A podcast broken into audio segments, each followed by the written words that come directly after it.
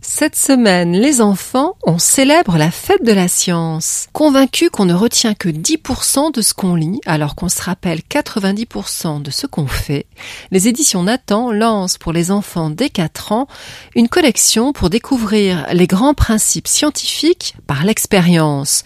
Alors vas-y, pose un livre, deux livres et même 15 sur ta boîte d'œufs. Tu vois, les œufs ne cassent pas. Tu as découvert la résistance des matériaux de forme ovoïdes, comme les voûtes du pont qui supportent les pierres, CQFD. Fais flotter un citron vert et un jaune et observe l'un couler quand l'autre flotte, grâce aux bulles d'air de son écorce. Bravo, tu as compris la poussée d'Archimède. En dix expériences, le trio qui signe La science est dans l'œuf et la science est dans le citron, Cécile Jugla, Laurent Simon et Jack Guichard, ancien directeur du Palais de la Découverte à l'origine de la Cité des Enfants, démontrent que oui, la science est une fête. Même credo pour Copains des sciences de Robert Pince chez Milan, qui invite les plus de 7 ans à mettre en pratique leurs connaissances scientifiques. À côté des incontournables des paillasses de labo, voici des activités plus originales. Comprendre la théorie, c'est bien, mais construire soi-même une boussole, une pile, un stéthoscope ou même un cristal, c'est carrément la joie. De la préhistoire à l'astronomie, du fonctionnement de nos sens au codage binaire, un vaste champ du savoir est couvert. Chez Nathan encore, un livre animé pour tout savoir du corps humain dès trois ans. Qui est le chef de ton corps? Comment ça marche à l'intérieur? Bouge les tirettes et les rabats?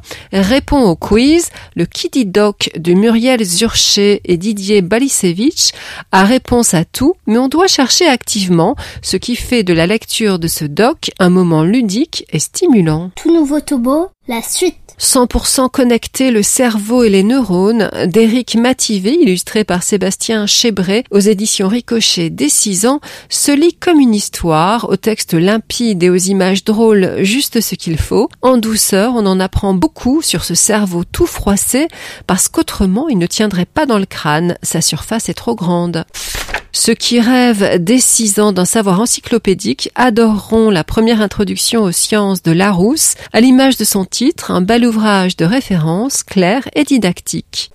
Toujours chez Larousse Jeunesse, Science et Invention adopte la forme classique des questions-réponses. Pourquoi gargouille-t-on quand on a faim? Comment mourra notre soleil? Où vont les fleuves? Tout est dit, c'est concis et précis vraiment pas fanat des sciences, pourquoi ne pas contourner l'obstacle en lisant la vie inspirante de la première femme prix Nobel et première femme professeure à la Sorbonne, Marie Curie et l'amour des sciences de Christine Palui, illustrée par Presca Le chez Larousse, fait le portrait de cette pionnière opiniâtre et passionnée qui osa tout pour déchiffrer le grand mystère des rayons uraniques.